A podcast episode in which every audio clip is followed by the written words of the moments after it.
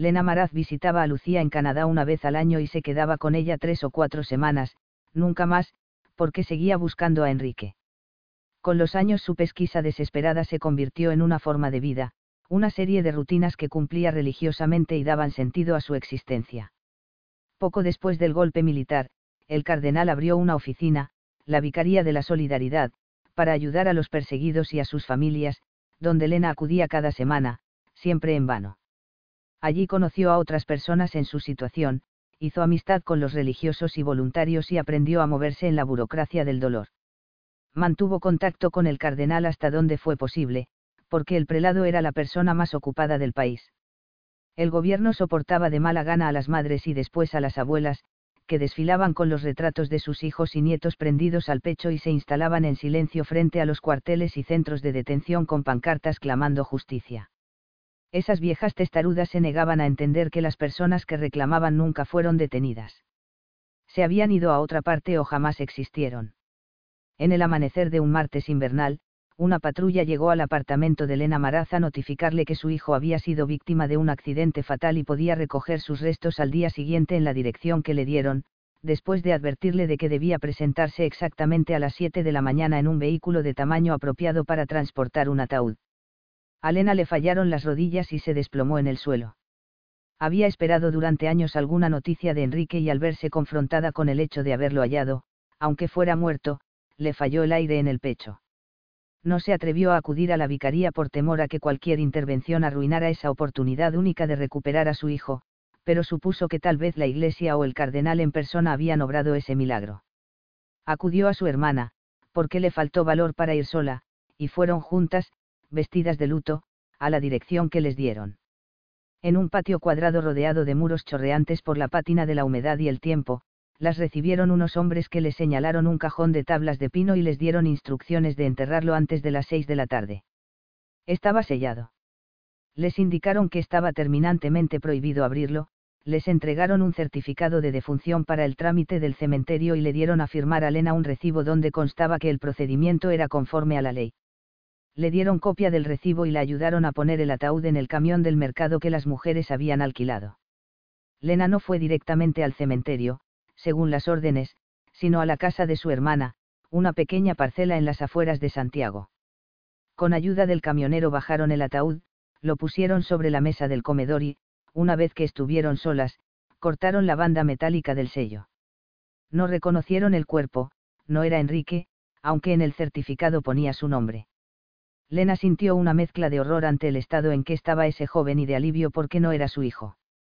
Podía mantener la esperanza de encontrarlo vivo.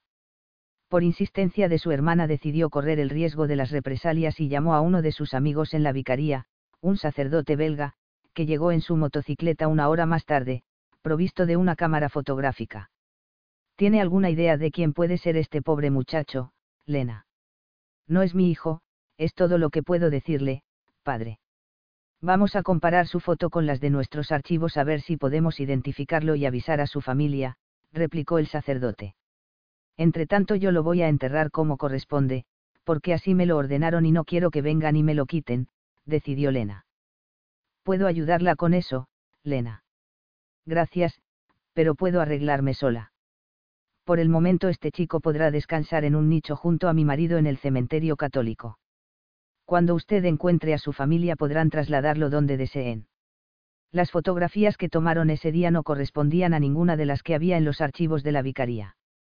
Como le explicaron a Lena, tal vez ese joven ni siquiera era chileno, podía haber llegado de otro país, quizá de Argentina o de Uruguay. En la Operación Cóndor, que unía a los servicios de inteligencia y represión de las dictaduras de Chile, Argentina, Uruguay, Paraguay, Bolivia y Brasil, con un saldo de 60.000 muertos, a veces se producían confusiones en el tráfico de prisioneros, cuerpos y documentos de identidad. El retrato del muchacho desconocido quedó puesto en la pared de la oficina a ver si alguien lo reconocía. Habrían de pasar varias semanas antes de que a Lena se le ocurriera que el joven que había enterrado podía ser el medio hermano de Enrique y Lucía, el hijo que su marido tuvo con la otra esposa. Esa posibilidad se convirtió en un tormento que no la dejaba en paz se puso en acción para localizar a la mujer que había rechazado años antes, arrepentida hasta los huesos de haberla tratado mal, porque ni ella ni su niño eran culpables, también ellos habían sido víctimas del mismo engaño. Mediante la lógica de la desesperación, se convenció de que en alguna parte había otra madre abriendo un cajón sellado donde estaba Enrique. Creyó que si ella encontraba a la madre del muchacho que había enterrado, alguien la buscaría a ella en el futuro para darle razón de su propio hijo.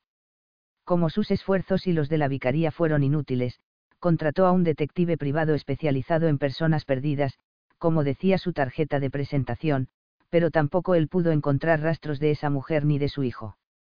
Se deben de haber ido al extranjero, señora. Por lo visto, a mucha gente le da por viajar en estos tiempos, dijo el detective. Después de eso Lena envejeció de súbito. Se jubiló del banco, donde había trabajado muchos años, se encerró en su casa y solo salía para insistir en su búsqueda.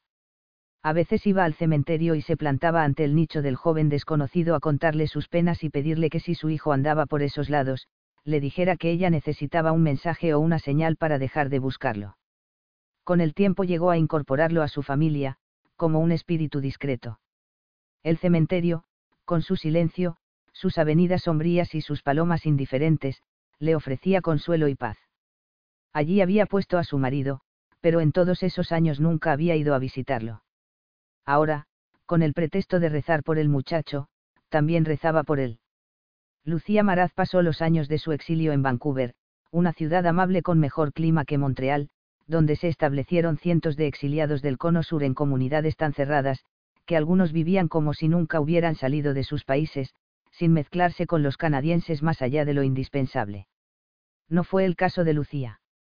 Con la tenacidad heredada de su madre aprendió inglés, que hablaba con acento chileno, estudió periodismo y trabajó haciendo reportajes de investigación para revistas políticas y televisión. Se adaptó en el país, hizo amigos, adoptó una perra llamada Olivia, que habría de acompañarla 14 años, y compró un minúsculo apartamento, porque era más conveniente que alquilar. Si se enamoraba, lo que ocurrió más de una vez, soñaba con casarse y echar raíces en Canadá, pero apenas se le enfriaba la pasión le volvía de golpe la nostalgia por Chile. Su lugar estaba allí, al sur del sur, en ese país largo y angosto que la reclamaba. Volvería, estaba segura. Varios exiliados chilenos habían regresado y llevaban una existencia quitada de bulla sin ser molestados. Sabía que incluso su primer amor, el guerrillero melodramático de pelo grasiento, había vuelto a Chile sigilosamente y estaba trabajando en una compañía de seguros sin que nadie se acordara o supiera de su pasado. Pero quizá ella tendría menos suerte, porque había participado sin descanso en la campaña internacional contra el gobierno militar. Le había jurado a su madre que no lo intentaría, porque para Lena Maraz la posibilidad de que su hija también se convirtiera en víctima de la represión, era intolerable. Los viajes de Lena a Canadá se distanciaron, pero la correspondencia con su hija se intensificó, empezó a escribirle a diario y Lucía lo hacía varias veces por semana. Las cartas se cruzaban en el aire como una conversación de sordos, pero ninguna de las dos esperaba respuesta para escribir. Esa abundante correspondencia era el diario de ambas vidas, el registro de lo cotidiano. Con el tiempo las cartas llegaron a ser indispensables para Lucía, lo que no le escribía a su madre era como si nunca hubiera sucedido, vida olvidada. En ese eterno diálogo epistolar, una en Vancouver, la otra en Santiago, desarrollaron una amistad tan profunda, que cuando Lucía regresó a Chile, se conocían mejor que si hubieran convivido desde siempre. En uno de los viajes de Lena, hablando del muchacho que le entregaron en vez de su Enrique, Lena decidió contarle a su hija la verdad sobre su padre, que había ocultado durante tantos años. Si el joven que me entregaron en ese ataúd no es tu medio hermano, en alguna parte existe un hombre más o menos de tu edad que tiene tu apellido y tu misma sangre, le dijo. ¿Cómo se llama? preguntó Lucía, tan sorprendida con la noticia de que su padre era vígamo que apenas le salió la voz. Enrique Maraz, como tu padre y tu hermano. He tratado de localizarlo, Lucía, pero él y su madre se esfumaron. Necesito saber si ese chico que está en el cementerio es el hijo de tu padre con esa otra mujer. No importa, mamá. La probabilidad de que sea mi medio hermano es nula, eso solo se da en las telenovelas. Lo más seguro es lo que te dijeron en la vicaría, que se producen confusiones con la identidad de las víctimas. No te eches encima la búsqueda de ese joven. Llevas años obsesionada con la suerte de Enrique, acepta la verdad, por espantosa que sea, antes de que te vuelvas loca. Estoy perfectamente cuerda, Lucía. Aceptaré la muerte de tu hermano cuando tenga alguna evidencia, nunca antes. Lucía le confesó que en la infancia ni ella ni Enrique creyeron del todo la versión del accidente del padre, tan rodeada de misterio que sonaba a ficción. ¿Cómo iban a creerla, si nunca vieron ninguna expresión de duelo o visitaron una tumba, tuvieron que conformarse con una explicación somera y un silencio cauteloso. Inventaban versiones alternativas, que el padre estaba vivo en otro lugar, que había cometido un crimen y estaba prófugo, o cazando cocodrilos en Australia. Cualquier explicación resultaba más razonable que la oficial, se murió y ya está, no pregunten más. Ustedes eran muy chicos, Lucía, no podían comprender la finalidad de la muerte, mi obligación era preservarlos de ese dolor. Me pareció más sano que olvidaran al padre. Pequé de soberbia, lo sé. Me propuse reemplazarlo, ser padre y madre para mis hijos. Lo hiciste muy bien, mamá, pero me pregunto si habrías actuado de esa manera si él no hubiera sido vígamo. Seguramente no, Lucía. En ese caso tal vez lo habría idealizado. Me motivó el rencor más que nada, y la vergüenza. No quise contaminarlos a ustedes con la fealdad de lo que pasó. Por eso no les hablé de él más adelante, cuando tenían edad para comprender. Sé que les hizo falta un padre. Menos de lo que te imaginas, mamá. Es cierto que habría sido mejor tener un papá, pero tú te las arreglaste de lo más bien para criarnos. La falta de padre deja un hoyo en el corazón de una mujer, Lucía. Una niña necesita sentirse protegida, necesita energía masculina para desarrollar confianza en los hombres y más tarde entregarse al amor. ¿Cuál es la versión femenina del complejo de Edipo? Electra. Tú no lo tuviste. Con razón eres tan independiente y andas saltando de un amor a otro, siempre buscando la seguridad de un padre. Por favor, vieja. Eso es pura jerga freudiana. No busco a mi padre en mis amantes. Y tampoco es que yo ande saltando de cama en cama. Soy monógama en serie y los amores me duran largo, a menos que el tipo sea un pelotudo sin remedio, dijo Lucía, y se echaron a reír pensando en el guerrillero abandonado en Montreal. Lucía y Richard. Brooklyn.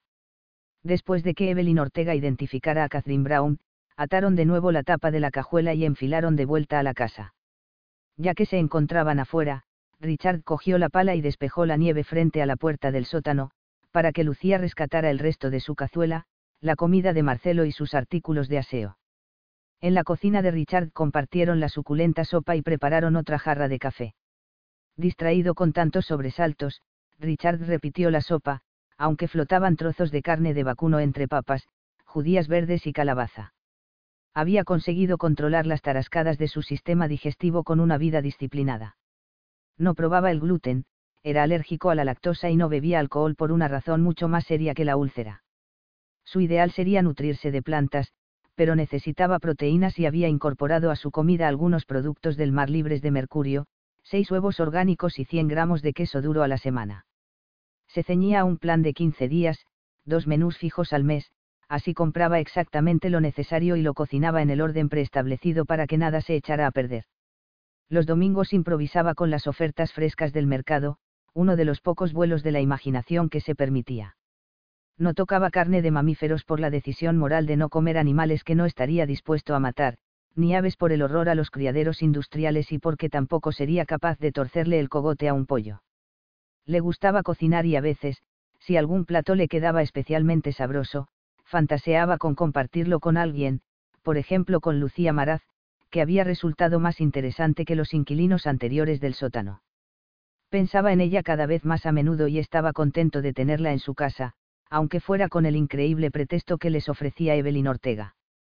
En verdad estaba mucho más contento de lo que las circunstancias permitían, algo raro le estaba pasando, debía tener cuidado. ¿Quién es Catherine? Le preguntó Richard a Evelyn. La fisioterapeuta de Frankie. Lo atendía los lunes y jueves. Me enseñó a hacerle algunos ejercicios al niño. Es decir, se trata de alguien conocido en esa casa. ¿Cómo dijiste que se llaman tus patrones? Cheryl y Frank Leroy. Y parece que Frank Leroy es responsable de... ¿Por qué supones eso, Richard? No hay que dar por sentado nada sin tener pruebas, intervino Lucía. Si esa mujer hubiera fallecido de muerte natural no estaría dentro de la cajuela del coche de Frank Leroy. Podría haber sido un accidente.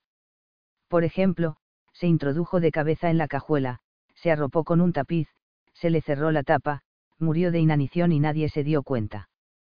Poco probable. Alguien la mató, que duda cabe, Lucía, y planeaba deshacerse del cuerpo cuando despejaran la nieve.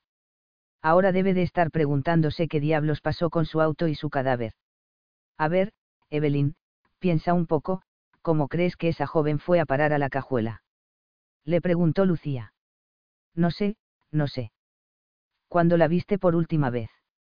Venía los lunes y jueves, repitió la chica. El jueves pasado. Sí, llegó a las ocho de la mañana, pero se fue casi enseguida porque a Frankie se le alteró la glucosa. La señora estaba muy enojada. Le dijo a Catherine que se fuera y no volviera. Discutieron. Sí. ¿Qué tenía la señora Leroy contra esa mujer? Que era atrevida y vulgar. Se lo decía a la cara. Me lo decía a mí. Y a su marido. Evelyn les contó que Catherine Brown llevaba un año tratando a Frankie. Desde el principio se llevó mal con Cheryl Leroy, quien la consideraba indecente porque se presentaba al trabajo con camisetas descotadas y la mitad de los senos al aire, una descarada ordinaria con modales de sargento de pelotón, decía, además, no podía apreciar ningún progreso en Frankie. Le había dado instrucciones a Evelyn de estar siempre presente cuando Catherine Brown trabajaba con el niño y avisarle de inmediato si percibía cualquier abuso. No le tenía confianza, creía que era muy brusca con los ejercicios. Quiso echarla en un par de ocasiones, pero su marido se opuso, como se oponía a todas sus iniciativas.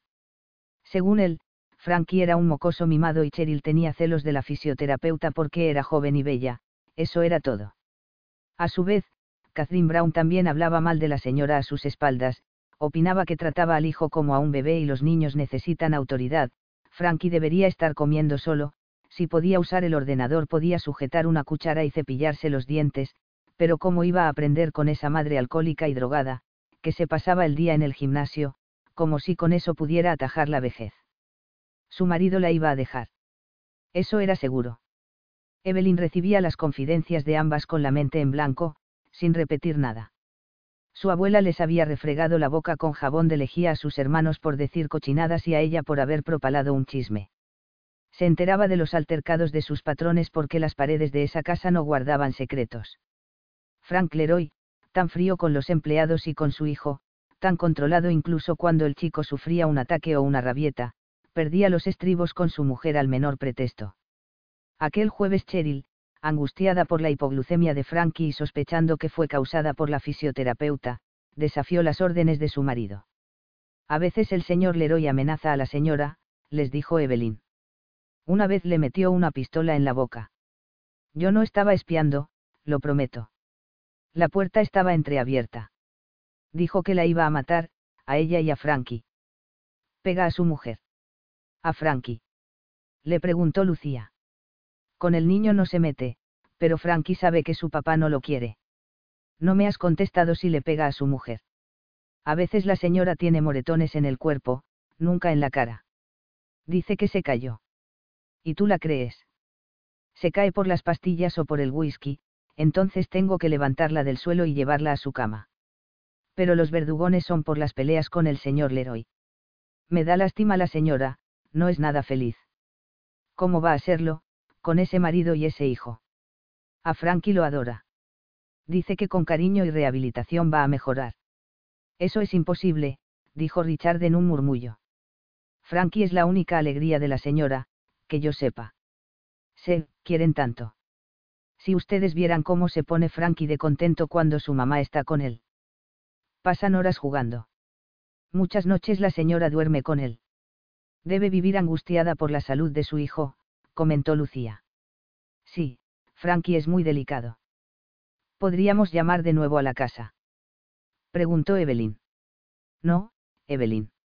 Es muy arriesgado. Ya sabemos que su madre estaba con él anoche. Es de suponer que si tú no estás, ella se hará cargo de Frankie. Volvamos al problema más urgente, deshacernos de la evidencia, les recordó Lucía.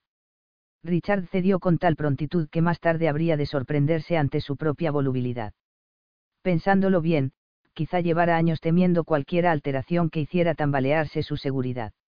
Aunque tal vez no se tratara de temor, sino de anticipación, tal vez albergaba el deseo oculto de que una intervención divina rompiera su perfecta y monótona existencia.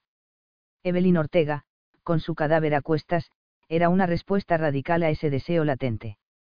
Tenía que llamar a su padre, porque ese día no podría sacarlo a almorzar, como hacía todos los domingos. Por un momento tuvo la tentación de decirle lo que iban a hacer, seguro de que el viejo Joseph lo aplaudiría a rabiar desde su silla de ruedas. Se lo contaría más adelante y en persona para ver su expresión de entusiasmo. En todo caso, aceptó los argumentos de Lucía con mínima resistencia y fue a buscar un mapa y una lupa. La idea de disponer del cuerpo, que rechazaba de plano poco antes, súbitamente le pareció inevitable, la única solución lógica a un problema que de pronto también era suyo. Examinando el mapa, Richard recordó el lago donde iba con Horacio Amado Castro y donde no había estado en los últimos dos años. Su amigo tenía allí una cabaña rústica, que antes de trasladarse a Argentina ocupaba con su familia en verano y con él, los dos solos, en pleno invierno, cuando iban a pescar haciendo un agujero en el hielo. Evitaban los lugares más concurridos, donde se juntaban centenares de remolques en ruidosos festivales populares, porque para ellos ese era un deporte meditativo, una ocasión especial de silencio, de soledad y de fortalecer una amistad de casi 40 años. Esa parte del lago era de difícil acceso y no atraía a las hordas invernales. Se adentraban en un vehículo todoterreno en la superficie congelada con lo indispensable para pasar el día, sierra y otras herramientas para perforar el hielo, cañas y anzuelos, baterías, lámpara, estufa de queroseno, combustible y provisiones. Hacían agujeros en la superficie y pescaban con paciencia infinita unas truchas más bien insignificantes que después de asarlas eran puro pellejo y espinas.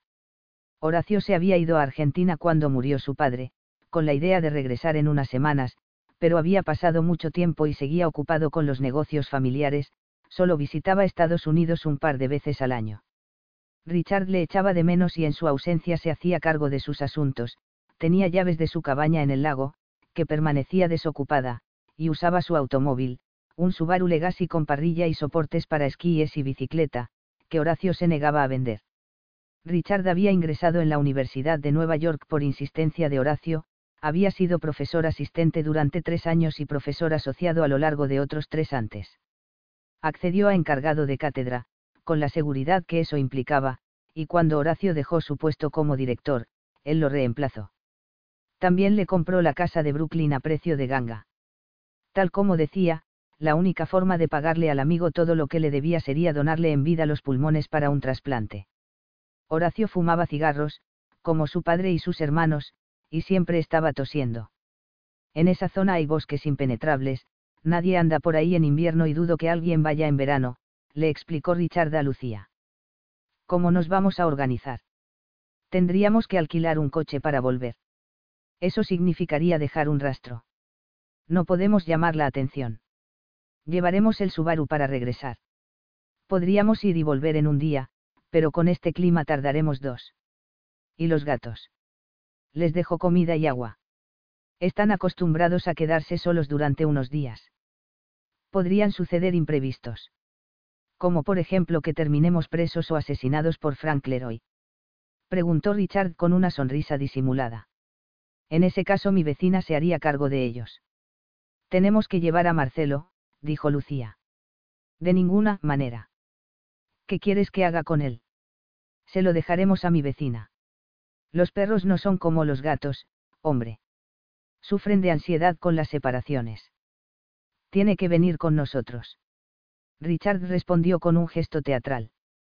Le costaba entender la dependencia humana de los animales en general y menos de uno como ese chihuahua deforme. Sus gatos eran independientes y él podía irse de viaje varias semanas seguro de que no lo echarían de menos. La única que lo recibía con cariño a su regreso era Dois, los otros ni se enteraban de su ausencia. Lucía lo siguió a una de las habitaciones desocupadas del primer piso, donde tenía sus herramientas y una mesa de carpintería.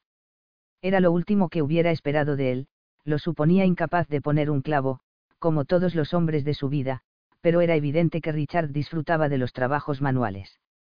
Las herramientas estaban ordenadas en paneles de corcho en la pared, había perfilado el contorno de cada una con tiza sobre el corcho para notar de inmediato si faltaba alguna. El orden era tan riguroso como el que Lucía había apreciado en la despensa, donde cada artículo contaba con su lugar preciso. El único caos en esa casa eran los papeles y libros que invadían la sala y la cocina, aunque tal vez el caos era solo aparente y estaban clasificados de acuerdo a un sistema secreto que solo Richard entendía. Este hombre debe de ser Virgo, concluyó. Reconfortados por la cazuela chilena, volvieron a la calle, donde Richard estudió durante largos minutos la cerradura rota de la cajuela, mientras Lucía lo protegía de la nieve que caía despacio con un paraguas negro. No puedo arreglar esto, voy a asegurar la puerta con alambre, decidió debajo de los guantes desechables de plástico, que se había puesto para no dejar huellas, tenía las manos azules y los dedos agarrotados, pero trabajaba con precisión de cirujano. Veinticinco minutos más tarde había pintado de rojo la lámpara de posición, ya que la cubierta de plástico se había roto en el choque, había amarrado la cajuela con tal habilidad que el alambre era invisible. Volvieron tiritando de frío a la casa, donde los esperaba el café todavía caliente. El alambre aguantará el viaje y no te dará problemas, anunció Richard a Lucía. A mí. No, Richard. Tú vas a conducir el Lexus. Soy un poco torpe y más todavía si estoy nerviosa. Me puede parar la policía. Entonces que lo haga Evelyn. Yo iré delante en el Subaru. Evelyn es indocumentada. No tiene licencia. Ya le pregunté. Tiene una licencia a nombre de otra persona. Falsa, por supuesto. No vamos a correr más riesgos de los necesarios. Tú conducirás el Lexus, Richard. ¿Por qué yo? Porque eres un hombre blanco. Ningún policía te va a pedir los documentos, aunque asomara un pie humano de la cajuela, en cambio un par de latinas conduciendo por la nieve somos automáticamente sospechosas. Si los Leroy han denunciado la desaparición del automóvil vamos a tener problemas. ¿Por qué iban a hacer eso? para cobrar el seguro. ¿Cómo se te ocurre, Richard? Uno de los dos es un asesino, lo último que haría sería denunciar algo. Y el otro Leroy. Siempre te pones en el peor de los casos. No me gusta nada la idea de cruzar el estado de Nueva York en un coche robado. A mí tampoco, pero no tenemos alternativa. Oye, Lucía, ¿has pensado que puede haber sido Evelyn quien mató a esa mujer? No, Richard, no lo he pensado porque esa es una suposición idiota. ¿Te parece que esa infeliz es capaz de matar una mosca? ¿Y para qué iba a venir a tu casa con la víctima? Richard le mostró en el mapa los dos caminos al lago, uno más corto, pero con peajes donde podía haber controles, y otro lleno de curvas y menos usado. Optaron por el segundo, con la esperanza de que los quitanieves lo hubieran limpiado. Evelyn. México. Berto Cabrera, el coyote mexicano contratado para conducir a Evelyn Ortega al norte, citó a sus clientes en la panadería a las 8 de la mañana. Cuando el grupo estuvo completo se pusieron en apretado círculo tomados de las manos y el coyote rezó una oración. Somos peregrinos de una iglesia sin fronteras. Te rogamos, Dios, que podamos viajar con tu divina protección contra asaltantes y guardias por igual. Te lo pedimos en nombre de tu Hijo, Jesús Nazareno. Que así sea. Todos los pasajeros dijeron, Amén, menos Evelyn, que seguía llorando sin voz. Guarda esas lágrimas, Pilar Sarabia, porque te harán falta más adelante, le aconsejó Cabrera. Entregó su pasaje del bus a cada uno, con la prohibición de intercambiar miradas o palabras entre ellos, hacer amistad con otros pasajeros y sentarse al lado de la ventanilla, los primerizos siempre lo hacían y los guardias se fijaban en ellos. Y tú, Patoja, te vienes conmigo, de ahora en adelante yo soy tu tío. Te quedas bien callada y con la cara de pendeja que tienes, nadie va a sospechar. Estamos. Evelina sintió, callada. Una furgoneta de reparto de la panadería los llevó en la primera parte del viaje, hasta Tecunumán, ciudad fronteriza, separada de México por el río Suchiate. Por el río y el puente, que unía ambas orillas, había tráfico constante de gente y comercio. Era una frontera permeable los federales mexicanos procuraban interceptar, sin demasiado celo, drogas, armas y otros contrabandos, pero ignoraban a los migrantes, siempre que no llamaran demasiado la atención. Asustada por la multitud apresurada, el caos de bicicletas y triciclos y el estrépito de motocicletas, Evelyn se aferró al brazo del coyote, quien había instruido a los otros para que fueran por separado al Hotel Cervantes. Él y Evelyn subieron en uno de los taxis locales, una bicicleta con un acoplado y un toldo para los pasajeros, el medio de transporte más usado por esos lados, y pronto se reunieron con el resto del grupo en un humilde hotel de paso, donde descansaron esa noche. Al día siguiente Berto Cabrera los llevó al río, donde se alineaban botes y balsas hechas con un par de neumáticos de camión y unas tablas. Así transportaban mercadería de toda clase, animales y pasajeros. Cabrera contrató dos balsas tiradas por sendos muchachos con una cuerda atada a la cintura y conducidas por otro desde la balsa con un palo largo. En menos de diez minutos estaban en México y un autobús los llevó al centro de Tapachula. Cabrera les explicó a sus clientes que se encontraban en el estado de Chiapas, la parte más peligrosa para los viajeros que no contaban con la protección de un coyote, porque estaban a merced de bandidos, asaltantes y uniformados que les podían quitar sus posesiones, desde el dinero hasta las zapatillas. Era imposible burlarlos, conocían todos los escondites posibles, incluso inspeccionaban los orificios privados de las personas. Respecto a la extorsión de la policía, quien no pudiera pagarla iba a parar a un calabozo, recibía una paliza y era deportado. El mayor riesgo eran las, madrinas, dijo el coyote, civiles voluntarios que con el pretexto de ayudar a las autoridades violaban y torturaban, eran unos salvajes. En Chiapas desaparecía gente. No se debía confiar en nadie, ni en los civiles ni en la autoridad pasaron frente a un cementerio, donde reinaban la soledad y el silencio de la muerte, pero desde el que, de pronto, se escuchó el resoplido de un tren aprontándose a partir, súbitamente el lugar cobró vida con docenas de migrantes, que esperaban escondidos. Adultos y niños surgieron entre las tumbas y arbustos y echaron a correr, cruzando un canal de alcantarillado y saltando sobre rocas que sobresalían del agua inmunda, hacia los vagones. Berto Cabrera les explicó que al tren lo llamaban la bestia, el gusano de hierro o el tren de la muerte, y deberían montarse en hasta 30 o más trenes para cruzar México. Ni les cuento cuántos se caen y las ruedas les pasan por encima, les advirtió Cabrera. Mi prima, Olga Sánchez, convirtió una fábrica abandonada de tortillas en refugio para la gente que le llevan con brazos y piernas amputadas por el tren. Ha salvado muchas vidas en su albergue Jesús el Buen Pastor. Mi prima Olga es una santa. Si tuviéramos más tiempo, iríamos a verla. Ustedes son viajeros de lujo, no van a andar colgados de los trenes, pero aquí tampoco podemos tomar el autobús. Ven a esos vatos que andan con perros revisando documentos y equipaje. Son federales. Los perros huelen las drogas y el miedo en la gente. El coyote los llevó donde un amigo camionero, quien por un precio acordado los acomodó entre cajones de electrodomésticos. Al fondo había un espacio estrecho entre la carga, donde sus pasajeros se instalaron encogidos. No podían estirar las piernas ni ponerse de pie. Iban a oscuras, con poco aire y un calor de infierno, dando tumbos que amenazaban con echarles las cajas encima. El coyote, sentado con comodidad en la cabina, olvidó decirles que estarían presos allí durante horas, pero les advirtió que racionaran el agua y aguantaran la orina, porque no habría ninguna parada para aliviarse. Los hombres y Evelyn se turnaron para abanicar con un trozo de cartón a María Inés y le dieron parte de sus raciones de agua, ya que debía amamantar a su niño. El camión los condujo sin incidentes hasta Fortín de las Flores, en Oaxaca, donde Berto Cabrera los instaló en una casa abandonada en las afueras de la ciudad, provistos de bidones de agua, pan, mortadela, queso de mano y galletas. Esperen aquí, que yo vuelvo pronto, dijo, y desapareció. Dos días más tarde, cuando se había terminado la comida y seguían sin noticias del coyote, el grupo se dividió entre los hombres, convencidos de haber sido abandonados, y María Inés, partidaria de darle más tiempo a Cabrera, en vista de que venía tan bien recomendado por los evangélicos. Evelyn se abstuvo de opinar y además nadie la consultó. Durante los pocos días que llevaban viajando juntos, los cuatro hombres se habían convertido en protectores de la madre, el niño y la extraña chiquilla flaca que vivía en la luna.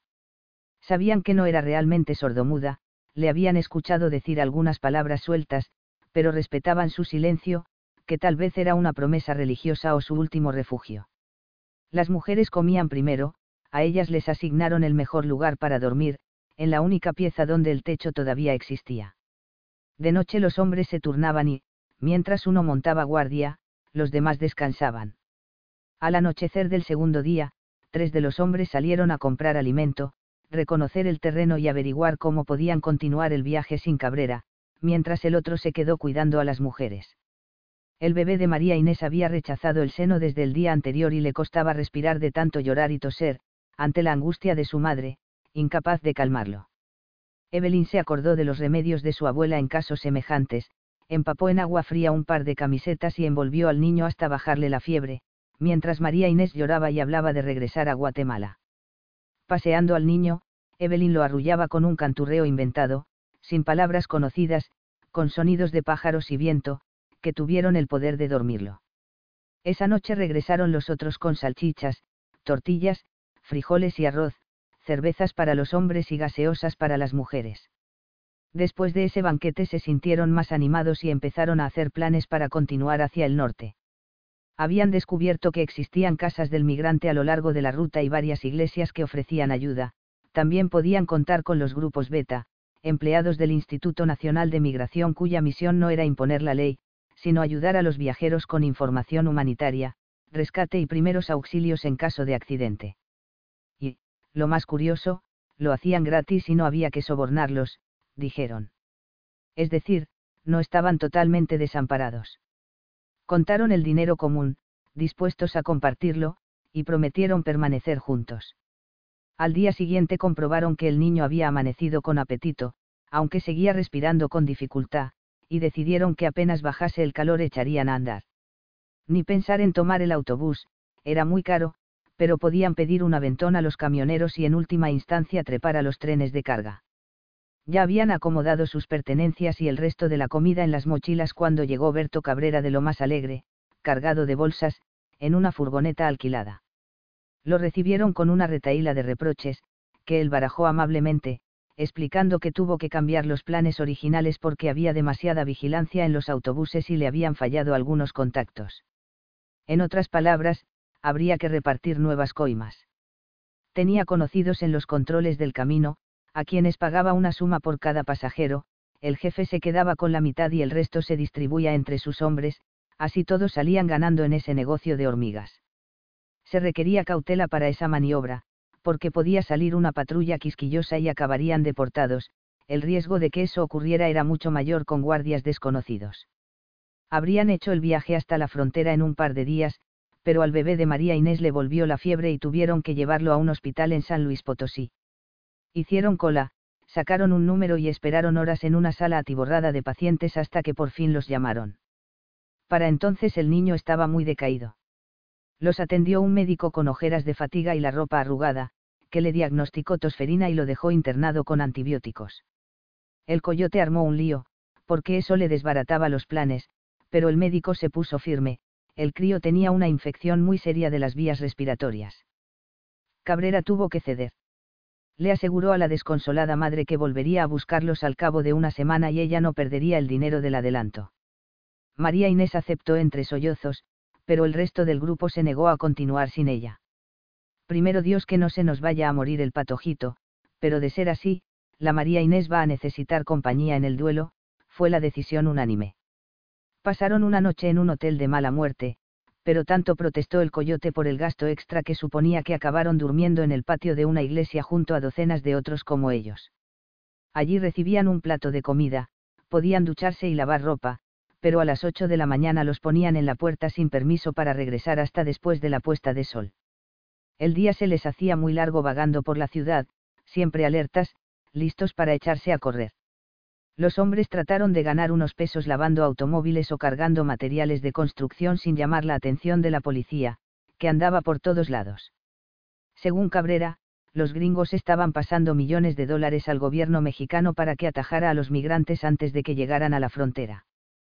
Cada año salían deportadas desde México más de 100.000 personas en el bien llamado bus de las lágrimas como a Evelyn no le salía la voz ni para mendigar y además podía caer en manos de cualquier rufián de los muchos que cazaban a las niñas solas, Cabrera cargó con ella en su vehículo. Callada e invisible, Evelyn aguardaba en la furgoneta mientras él hacía tratos dudosos por el celular y parrandeaba en garitos insalubres con mujeres de alquiler. Al amanecer llegaba tambaleándose y con los ojos vidriosos, la descubría durmiendo acurrucada en el asiento y comprendía que la chiquilla había pasado el día y la noche sin comer ni tomar agua qué puta que soy, mascullaba, y partía con ella en busca de algún lugar abierto donde ella pudiera ir al retrete y comer hasta hartarse. Culpa tuya no más es, pendeja. Si no hablas te vas a morir de hambre en este pinche mundo. ¿Cómo te las vas a arreglar sola en el norte? Le reprochaba con un dejo involuntario de ternura.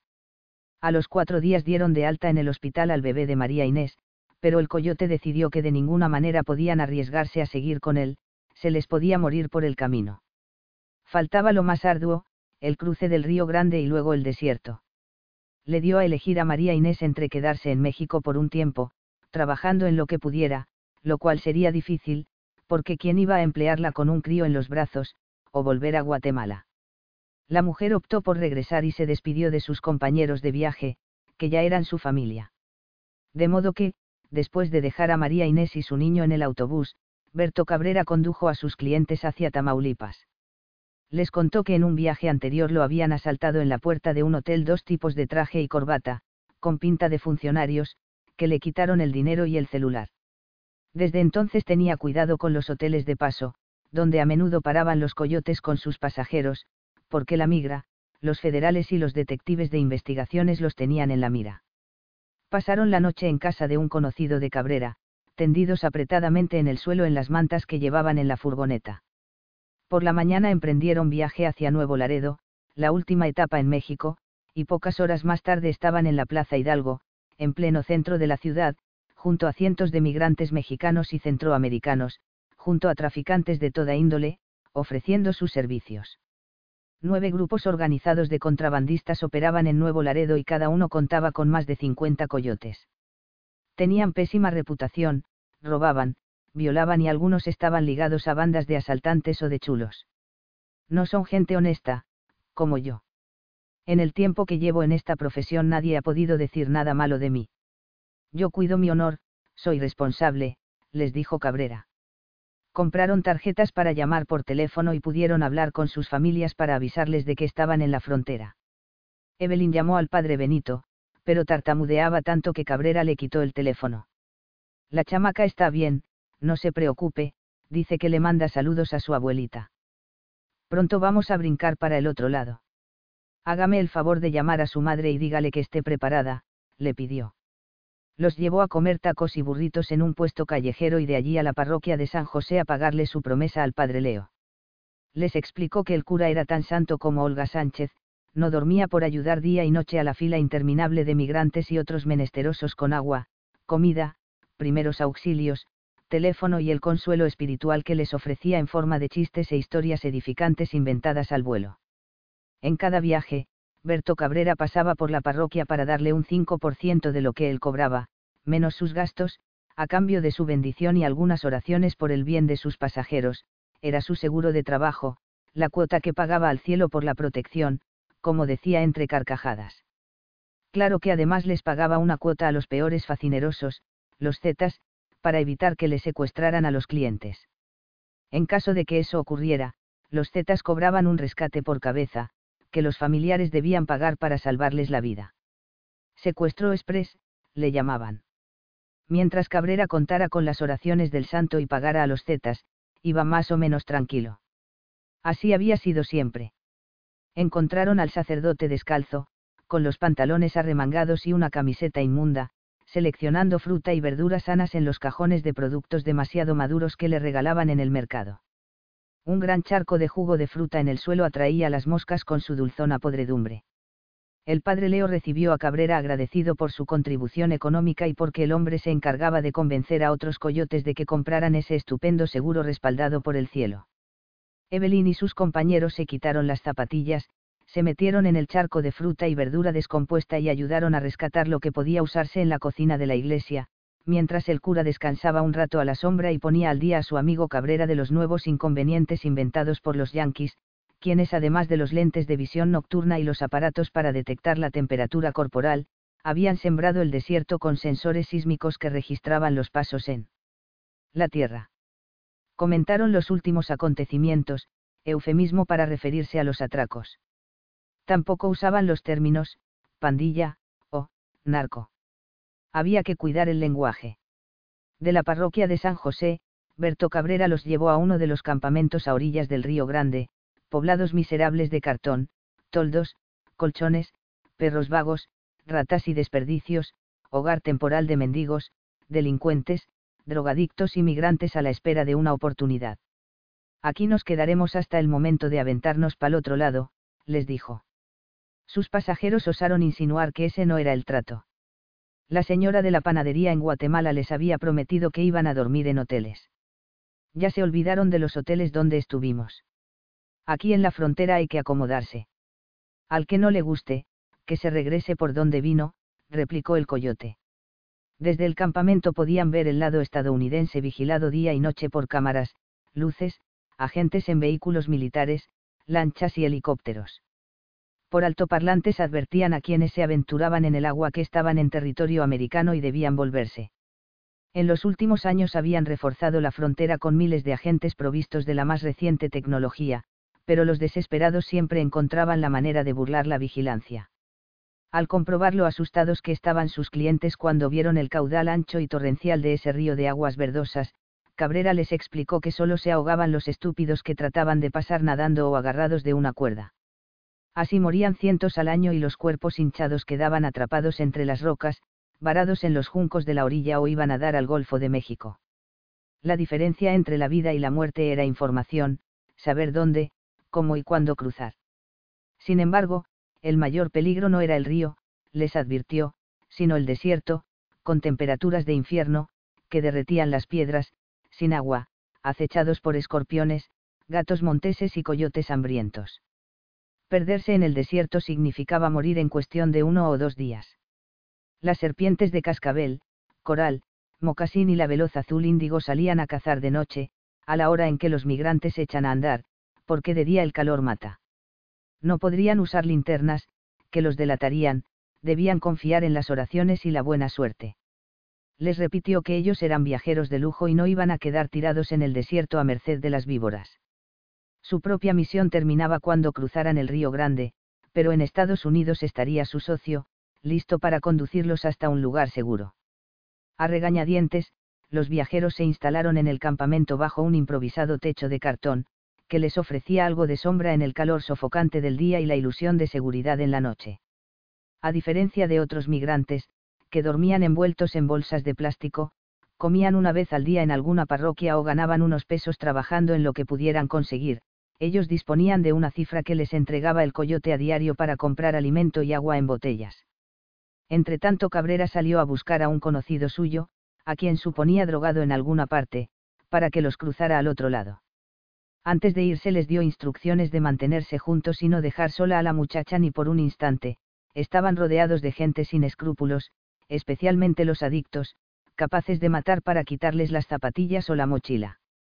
En el campamento escaseaba la comida, pero sobraba licor, marihuana, crack, heroína y un surtido de píldoras sueltas sin nombre, que mezcladas con alcohol podían ser mortales.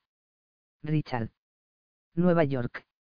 En las excursiones que Richard Bowmaster había hecho durante años con Horacio Amado Castro solían ir a lugares remotos, donde llegaban primero en el Subaru y de allí seguían en sus bicicletas con mochilas y una carpa de campaña a la espalda. La ausencia de su amigo era como una pequeña muerte, había dejado un vacío en el espacio y el tiempo de su existencia, había tanto que deseaba compartir con él. A Horacio se le habría ocurrido una solución exacta y razonable al problema del cadáver en el Lexus y la habría ejecutado sin vacilar y muerto de risa. Él, en cambio, sentía los picotazos amenazantes de su úlcera, un pájaro asustado en el estómago. ¿Qué sacas con pensar en el futuro? Las cosas siguen su curso y tú no tienes control de nada, relájate, hermano, era el consejo cien veces repetido de su amigo. Lo acusaba de vivir en perpetua conversación consigo mismo, mascullando, recordando, arrepintiéndose, planeando. Decía que solo los humanos andaban centrados en sí mismos, esclavos de su ego, observándose, a la defensiva aunque ningún peligro los amenazara. Lucía sostenía algo parecido, y ponía como ejemplo al Chihuahua, que vivía eternamente agradecido y en el presente, aceptando lo que viniera sin anticiparse a una posible desgracia, como otras que le habían sucedido en su vida de perro abandonado. Demasiada sabiduría zen para un bicho tan chico, le respondió Richard cuando ella le enumeró esas virtudes. Admitía ser adicto al pensamiento negativo, como sostenía Horacio. A los siete años ya le preocupaba que el sol se apagara y terminara con toda forma de vida en el planeta. Era alentador que eso todavía no hubiera sucedido. A Horacio, en cambio, ni siquiera le preocupaba el calentamiento global, cuando los polos se derritieran y los continentes quedaran sumergidos, sus bisnietos habrían muerto de viejos o les habrían salido agallas de pescado. Pensó que Horacio y Lucía se llevarían bien, con su insensato optimismo e inexplicable tendencia a la felicidad. Él estaba más cómodo en su razonable pesimismo. Con Horacio, cada gramo de peso contaba, porque debían cargarlo, y cada caloría estaba calculada para mantenerlos hasta el regreso. Horacio, improvisador nato, se burlaba de los preparativos obsesivos de Richard, pero la experiencia había demostrado lo necesarios que eran. En una ocasión se les olvidó llevar fósforos y después de pasar una noche entumecidos y hambrientos tuvieron que volverse. Descubrieron que hacer fuego frotando dos palos es una fantasía de Boy Scout. Con el mismo cuidado que ponía en planear las salidas con su amigo, Richard se organizó para el corto viaje al lago. Hizo una lista exhaustiva de lo que podían requerir en una emergencia, desde comida hasta sacos de dormir y baterías de repuesto para las linternas. Lo único que te falta es un excusado portátil, Richard. No vamos a la guerra, hay restaurantes y hoteles en todas partes, dijo Lucía. No podemos mostrarnos en lugares públicos. ¿Por qué? Las personas y los automóviles no desaparecen sin más, Lucía. Es muy probable que haya una investigación policial. Pueden identificarnos si dejamos rastros. Nadie se fija en nadie, Richard. Y nosotros parecemos una pareja madura de vacaciones. En la nieve. En dos vehículos. Con una niña llorona y un perro vestido de Sherlock Holmes. Y tú con esos pelos colorinches. Por supuesto que llamamos la atención, mujer. Colocó el complejo equipaje en la cajuela del Subaru, dejó suficiente comida para los gatos. Antes de dar la orden de partir llamó a la clínica para saber de tres, cuya condición era estable y debía continuar en observación varios días más, y a su vecina, para advertirle de que estaría ausente un par de días y pedirle que les echara una mirada a los otros tres felinos. Comprobó una vez más que el alambre de la cajuela del Lexus cumplía su función y raspó el hielo de los vidrios de ambos vehículos. Suponía que los documentos del automóvil estaban en orden, pero quiso asegurarse. En la guantera halló lo que buscaba, más un control remoto y un llavero dorado con una sola llave. Supongo que el control abre el garaje de los Leroy. Sí, dijo Evelyn. Y la llave será de su casa. No es de la casa. ¿Sabes de dónde es? La habías visto antes. La señora Leroy me la mostró. ¿Cuándo fue eso? Ayer. La señora pasó el viernes en cama, estaba muy deprimida, dijo que le dolía todo el cuerpo, a veces le pasa, no puede levantarse. Además, ¿a dónde iba a ir con la tormenta? Pero ayer se sintió mejor y decidió salir. Antes de irse me mostró ese llavero. Dijo que estaba en el bolsillo del traje del señor Leroy. Estaba muy nerviosa. Tal vez por lo que le pasó a Frankie el jueves. Me dijo que le midiera el azúcar cada dos horas. Y. La tormenta del viernes asustó a Frankie, pero ayer estaba bien. El azúcar estaba estable. En el auto también hay una pistola. Una pistola. Se sobresaltó Richard. El señor Leroy la tiene por protección. Por su trabajo, dice. ¿Cuál es su trabajo? No lo sé. La señora me dijo que su marido nunca se iba a divorciar, porque ella sabía demasiado sobre su trabajo. Una pareja ideal, por lo visto. Supongo que era un arma legal. Pero aquí no hay ninguna pistola, Evelyn. Mejor así, un problema menos, comentó Richard después de revisar la guantera por segunda vez. Ese Frank Leroy debe ser un bandido de cuidado, masculló Lucía. Más vale que salgamos pronto, Lucía. Iremos en caravana. En lo posible trata de tenerme a la vista, pero con suficiente distancia para frenar a tiempo, porque el pavimento está resbaladizo. Lleva las luces encendidas para ver y que te vean los otros conductores. Si nos encontramos en una cola de coches, prende la luz intermitente de peligro para alertar a los que vienen detrás. Manejo desde hace medio siglo, Richard. Sí, pero mal. Una cosa más. El hielo es peor en los puentes, porque hace más frío que en tierra, agregó, y con un gesto de reacia conformidad se dispuso a partir. Lucía se instaló al volante del Subaru, con Evelyn y Marcelo de copilotos y con la ruta trazada con lápiz rojo en el mapa, porque no confiaba demasiado en el GPS y temía perder de vista a Richard por el camino. Tenía instrucciones de encontrarse con él en varios puntos en caso de separarse y contaban con los celulares para mantenerse en contacto, era el viaje imposible más seguro, le dijo a Evelyn para tranquilizarla. Salió de Brooklyn siguiendo a Richard a vuelta de rueda, no había tráfico, pero la nieve era un impedimento. Le hizo falta su música favorita, como Judy Collins y Johnny Mitchell, pero se dio cuenta de que Evelyn rezaba a media voz y al principio le pareció irrespetuoso distraerla. Marcelo, poco acostumbrado a andar en auto, gemía en el regazo de la muchacha. Richard, por su parte, iba medio congelado y muy ansioso, a pesar de la píldora verde que había tomado antes de salir. Si lo paraba la policía y revisaban el coche, estaba jodido. ¿Qué explicación razonable podía dar? Iba en un vehículo ajeno, posiblemente robado, con la infeliz Catherine Brown, a quien nunca conoció en vida, en la cajuela. El cuerpo llevaba allí muchas horas, pero dada la temperatura bajo cero seguramente seguía con rigor mortis. En teoría deseaba verle la cara para recordarla después y examinarla para averiguar cómo murió, pero en la práctica ni él ni Lucía, y menos Evelyn, quisieron volver a abrir la cajuela. ¿Quién era realmente la mujer que viajaba con él en ese automóvil? Por lo que Evelyn había contado de los Leroy, la joven pudo haber sido asesinada para cerrarle la boca, en caso de que hubiera descubierto algo que incriminaba a Frank Leroy. Las actividades misteriosas de ese hombre y su conducta violenta, como había mencionado Evelyn, se prestaban para siniestras suposiciones. Cabía preguntarse cómo le consiguió documentos falsos a Evelyn, debía contar con recursos ilegales. Lucía le había dicho que la chica tenía un carnet de una tribu de nativos americanos. Necesitaba llamar a su padre, le habría gustado pedirle consejo o, más bien, pavonearse un poco, demostrarle que él no era un mequetrefe, que podía lanzarse a una locura como esa. Pero sería imprudente mencionarlo por teléfono. Imaginaba la sorpresa y la dicha del viejo Joseph cuando se lo contara. Seguramente iba a querer conocer a Lucía, ese par se llevaría muy bien. Todo esto en el supuesto de que salgamos con vida de esto. Me estoy poniendo paranoico, como dice Lucía. Ayúdanos, Anita, ayúdanos, Vivi, les pidió en voz alta, como solía hacer cuando estaba solo. Era una forma de sentirse acompañado. Ahora necesito protección más que compañía, agregó. Sintió la presencia de Anita con tal claridad que se volvió para ver si acaso estaba en el asiento a su lado. No habría sido la primera vez que se le aparecía, pero siempre llegaba y se iba tan fugazmente, que él se quedaba dudando de sus propias facultades. Era muy poco inclinado a los arrebatos de fantasía, se consideraba riguroso en el raciocinio y exigente en la comprobación de los hechos, pero Anita siempre había escapado a esos parámetros.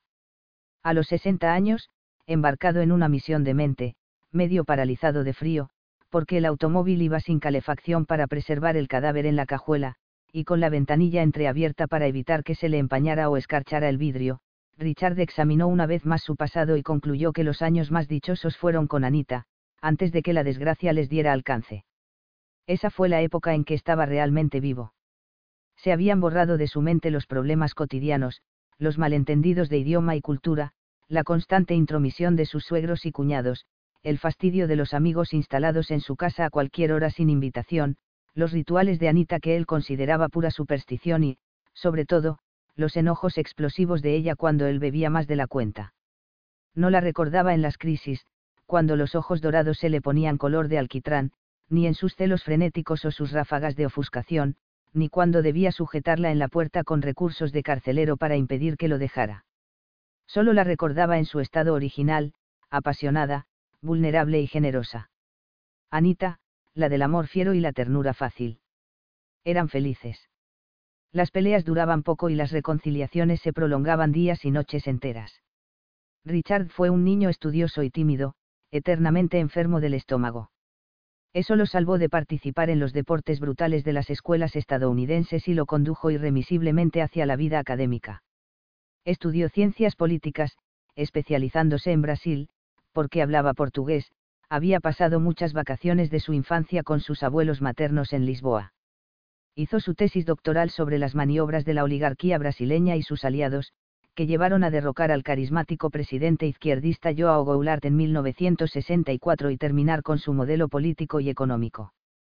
Goulart fue depuesto por un golpe militar, apoyado por Estados Unidos en el marco de la doctrina de seguridad nacional para combatir el comunismo, como tantos otros gobiernos del continente, antes y después de Brasil. Fue reemplazado por sucesivas dictaduras militares que habrían de durar 21 años, con periodos de represión dura, encarcelamiento de opositores, censura de prensa y de la cultura, tortura y desapariciones.